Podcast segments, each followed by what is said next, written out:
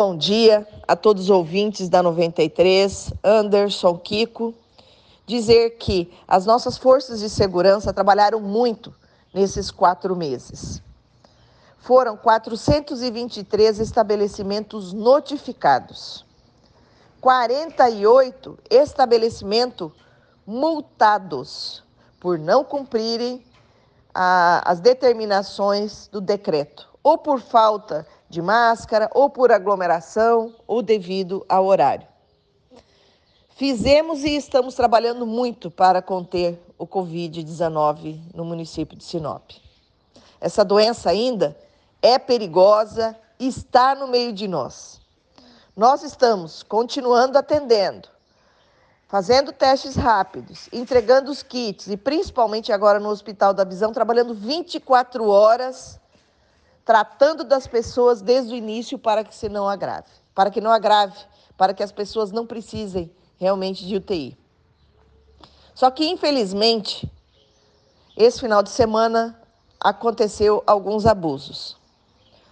E eu quero deixar a população muito tranquila que nós estaremos cuidando, que nós estaremos tomando as devidas providências.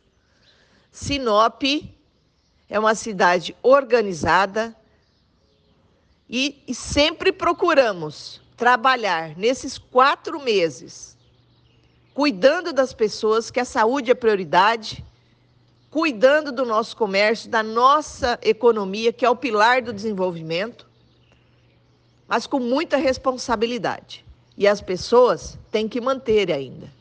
Nós não saímos de uma pandemia. O perigo é iminente. O coronavírus está na nossa cidade e pode contaminar e pessoas podem vir a ficar doentes. E, infelizmente, esse final de semana houve excessos.